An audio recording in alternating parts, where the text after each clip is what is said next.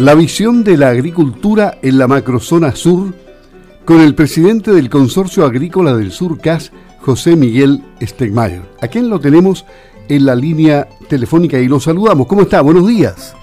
Aquí muy bien, muchas gracias. Buenos días.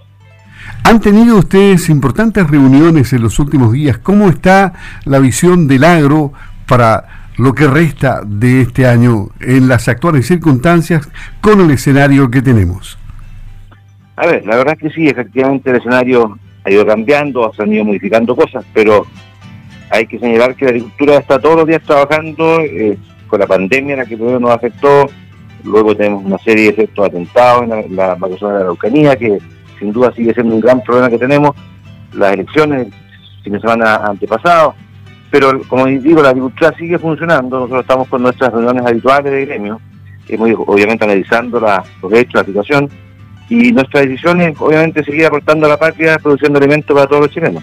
Esa es un poco nuestro, nuestra visión así de futuro, porque la verdad es que no, no veo que tengamos otro camino. Nosotros, como agricultores, en, nuestros, en tierras, en nuestros campos, eh, en el día a día estamos produciendo esa comida que, consumimos internamente, que accesamos nuestra, nuestro mercado interno y también exportamos productos a todo el mundo. En todo caso, en el plano internacional se siguen produciendo novedades. La, semana pasada comentábamos el hecho de que Argentina, por ejemplo, aplique unas medidas restrictivas a las importaciones por 30 días, sin exportar carne de, vacuno. Eh, esto, según los analistas, no impactaría el mercado chileno. Sin embargo, no es un buen ejemplo para la región en general, me refiero a Sudamérica. Claro, porque aparece ¿cierto? nuestro continente, que es un continente que produce alimentos de todo tipo, tenemos distintos climas, aparece como un continente un tanto poco serio, porque en definitiva eh, nosotros dependemos ¿cierto? de los mercados mundiales, Argentina, Chile, Brasil, todos. Y señales de esta naturaleza, la verdad es que como que confunden un poco, creo yo, a estos mercados, pero insistiendo, digamos, en lo que está pasando con Argentina, que tienen ellos, tendrán sus razones, no las entendemos eh, eh, no nos afecta efectivamente al mercado chileno, ya que nosotros somos mucho más dependientes hoy día de, primero que nada, ¿cierto? la producción nacional. Nosotros estamos abasteciendo más del 50% de la carne nacional, ¿cierto? Es, de nuestros productores. Y en segundo lugar, de Brasil y de Paraguay. Entonces, en definitiva, Argentina hoy día es un eh, abastecedor bastante menor y el hecho de que nos estén exportando durante 30 días no nos va a afectar ni tampoco el abastecimiento ni tampoco los precios, pienso yo. Y volviendo al plano, al plano nacional, eh, hoy día, así como está la, situación de la violencia rural, eh, durante la semana pasada tuvimos claro ejemplo de que esta en vez de bajar se incrementa. Claro, nosotros creemos que el problema está en que el Estado sencillamente está fallando, lo hemos dicho en reiteradas ocasiones. Aquí hay un problema que nace desde el Poder Ejecutivo, que no ha sido capaz de controlar esto con las policías, en segundo lugar, tenemos un, eh, poder eh, legislativo que nos está generando las leyes apropiadas para que podamos controlar esto, dándole más herramientas a la policía, al Estado en general, ¿cierto?, para que actúe contra la violencia. Y en tercer lugar, tenemos los tribunales de justicia y los fiscales, que de alguna manera tampoco han entendido que este problema hay que enfrentarlo de manera especial. Nosotros requerimos fiscalía especializada, requerimos hoy día, mucho más, más acción concreta de parte de los tribunales en cuanto a que se de verdad se vayan condenando a las personas que están cometiendo estos atentados. Hay mucha gente que se ha detenido eh, y no se ha procesado, y gente que tiene mucha evidencia de que efectivamente participó en los atentados. Entonces creemos que aquí, si no entendemos como país, y no entendemos que hay una zona que está tremendamente abandonada ya por el Estado, eh, la verdad es que estamos perdiendo una tremenda oportunidad esto como, como país en primer lugar y estamos además dañando eh, muy fuertemente a estos agricultores, a estos contratistas forestales, a, a, los, comerciantes que funcionan y operan, digamos, en todas estas zonas. Eh, el Estado de Chile aquí tiene una tremenda deuda. Solamente quiero resaltar que nosotros, como gremio, ¿cierto? hace unos años atrás, presentamos 14 demandas en la Sociedad Nacional de Agricultura y el CAS, 14 demandas eh, en favor de víctimas que han sufrido la violencia, que han perdido sus animales, que han perdido sus construcciones, maquinaria, etcétera. Y recién pudimos ganar una demanda. Esta la ganamos en la Corte Suprema, es un agricultor de la zona de ahí de Persilla, que le robaron sus animales y que en definitiva la Corte Suprema logró cierto finalmente establecer que aquí hubo un abandono del Estado, un abandono de la policía ¿cierto? para el cuidado de esta persona y que está siendo eh, indemnizada por, el Estado justamente por falta de, atención que tuvo como ciudadano chileno. Pero demoró bastante, bastante la determinación judicial, ¿no? Sí, fueron casi seis años. Nosotros perdimos en primera instancia, en segunda instancia, pero la Corte Suprema ratificó esto como una, eventualmente como una falta del Estado y eso está, así considerado ¿cierto? en el fallo. Por lo tanto, eh, por lo menos tengo un precedente y espero entonces que este precedente que se asentó, digamos, con este fallo, signifique que de aquí para adelante todos los agricultores que están siendo violados sus derechos, que están siendo atentadas sus, propiedades, incluso la vida de ellos mismos, eh, puedan ser compensados cuando el Estado falla y no los atiende debidamente. Es un fallo eh, emblemático desde el punto de vista que primero que estamos logrando y ojalá los otros 13 que quedan pendientes también lleguen al mismo destino y que estos agricultores, estas personas que han perdido, son todos pequeños agricultores, son todas propiedades pequeñas que fueron asaltadas, que fueron quemadas sus casas, que fueron quemadas sus galpones, muertos sus animales, atentadas a la vida de las personas que se han vivido en estos procesos y espero entonces que esta, esta señal que se dio de parte de los tribunales de la Corte Suprema siga siendo, digamos, el, precedente para el resto de los casos. Claro, aquí se marca jurisprudencia. No había un fallo como este. Históricamente hablando, en consecuencia, es un espaldarazo a lo que ustedes han venido señalando en el sentido de que el Estado sencillamente no los ha apoyado en los momentos más complicados de la violencia rural. Así es, esto es una cosa que ya viene por muchos gobiernos, hay muchos años que están ya eh, acumulados, ¿cierto? Y esta gente está de verdad siendo víctima todos los días de, situaciones muy, muy tremendas. Y hoy día estamos viendo cosas, cosas que increíblemente nunca pensábamos que iban a pasar. Eh, extorsiones, gente que está siendo hoy día amenazada eh, a su familia, que le están pidiendo eh, peajes para pasar con sus, cargas de, alimentos, de animales. Es decir, todos los días estamos conociendo más de más casos en que efectivamente ya esto trascendió a otros niveles. Aquí no hay un tema étnico, no hay un tema de reivindicaciones territoriales, aquí hay un tema nada más que de violencia, narcotráfico, y hay una cantidad de presiones que están subiendo nuestros agricultores que, es increíble.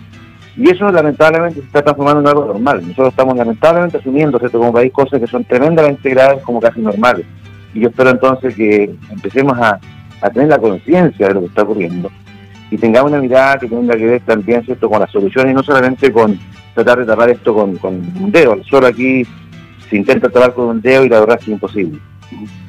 Y en general, eh, volviendo al plano productivo, ¿cómo se puede trabajar así? ¿Qué están haciendo en este momento los agricultores de la octava región, de la Araucanía? Eh, tenemos una visión más cercana de lo que pasa acá en la región de los ríos o de los lagos. ¿Cómo, cómo están trabajando? Tratando de trabajar, pues, efectivamente estamos perdiendo con estas oportunidades porque eh, a pesar de la pandemia, a pesar de todas las crisis mundiales que hemos tenido, a pesar de los temas políticos que están ocurriendo, la agricultura sigue estando hoy día en buen pie. Nosotros vemos, ¿cierto?, como los mercados mundiales han logrado mantener buenos precios, hemos generado, ¿cierto?, una cantidad de, productos que estamos exportando, somos capaces hoy día de hacer todo nuestro mercado interno.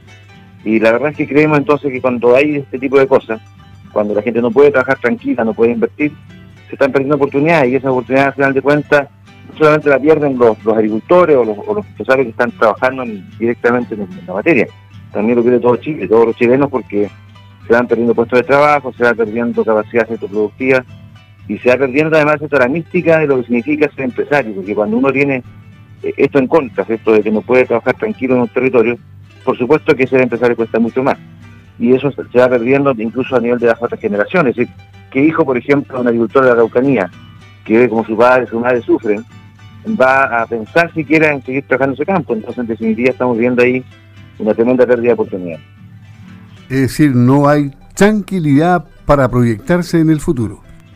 Lógicamente, y eso no solamente es un tema de los agricultores tradicionales, también, por supuesto, de aquellos que quieren volver a la zona, invertir en la zona, también de las comunidades mismas, las comunidades, eh, sobre todo mapuche, están intentando hacer proyectos de desarrollo, ya sea en la fruticultura, en el tema forestal, y también han sido, eh, la verdad, de una manera eh, cuestionados su trabajo de parte de sus propios, eh, de repente, comuneros vecinos, etcétera. Así, hay un segmento de en violencia que está tratando de generar todo este caos y mucha gente, mucha gente de estas comunidades que lo único que quieren es, trabajar en paz, vivir en paz, estudiar en paz y tampoco están pudiendo hacer porque en definitiva el ambiente, el ambiente que se genera, digamos, con esto es tremendamente grave para todos. ¿Qué es lo que vislumbran ustedes en las conversaciones de los gremios? ¿Qué, qué, como salida final? ¿Será una salida la constituyente?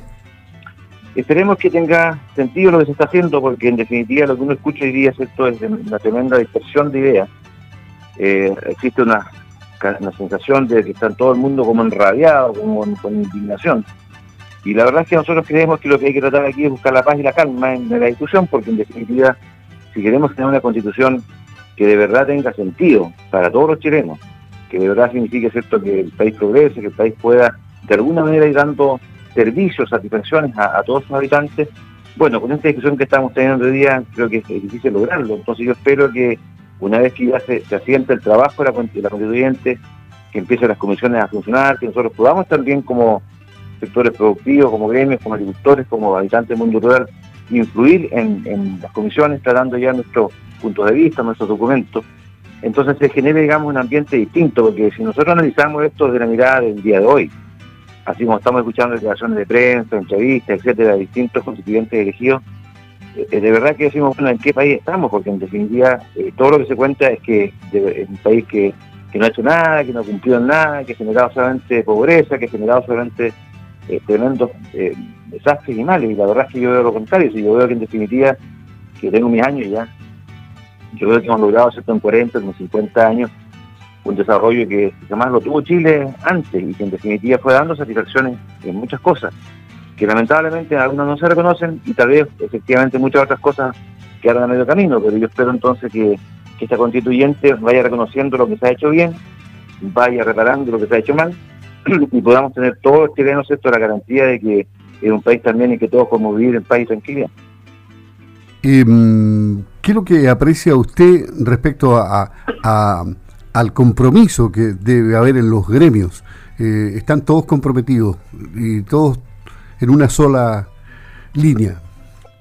Sí, yo creo que cuando hay eh, cosas importantes que hacer, cuando en definitiva se, se plantean ese tipo de problemas, ¿cierto? que son de verdad problemas que van a marcar un destino u otro. Eh, obviamente los gremios tenemos que estar muy alineados, muy, juntos trabajando, así que nuestro, nuestra labor como dirigente gremial hoy día, eh, desde la mirada de la responsabilidad, desde la mirada del servicio al, país, a nuestro sector, tiene que ser eh, una mirada también unitaria, una mirada que signifique que todos estemos trabajando en un frente común. Cuando los agricultores hemos tenido ciertas dificultades, hemos estado con complejas situaciones, y nos hemos unido, hemos sacado las cosas adelante. Entonces yo espero que también eh, desde la mirada nuestra del mundo rural, del mundo que, que está en todo el país disperso, nosotros somos el sector productivo que tiene más, más dispersión en todo el país, eh, también tenemos nosotros miradas distintas, por supuesto, en cosas puntuales, pero en lo general tenemos una mirada bastante similar todos los agricultores. Entonces nuestros gremios tienen que estar alineados hasta un objetivo común y ese objetivo común pienso yo que es primero que nada que nuestra gente, nuestros agricultores, nuestras comunidades sector rurales puedan tener paz, tranquilidad, puedan trabajar y en segundo lugar, que este trabajo sea beneficio de todos los chilenos. Es algo que todas las veces hemos dicho y que de alguna forma ¿cierto? Se, comprueba esto en los hechos, ya que hemos logrado hacer un país que desde el punto de vista alimentario, desde el punto de vista ambiental, desde el punto de vista de todo lo que hacemos ¿cierto? en el mundo rural, eh, tengamos ese equilibrio.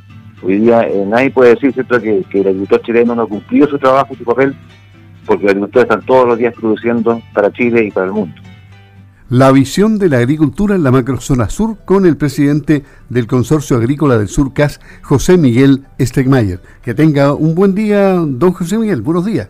Le agradezco mucho, que esté muy bien. Saludos a todos por allá. Ok, gracias. Gracias, adiós.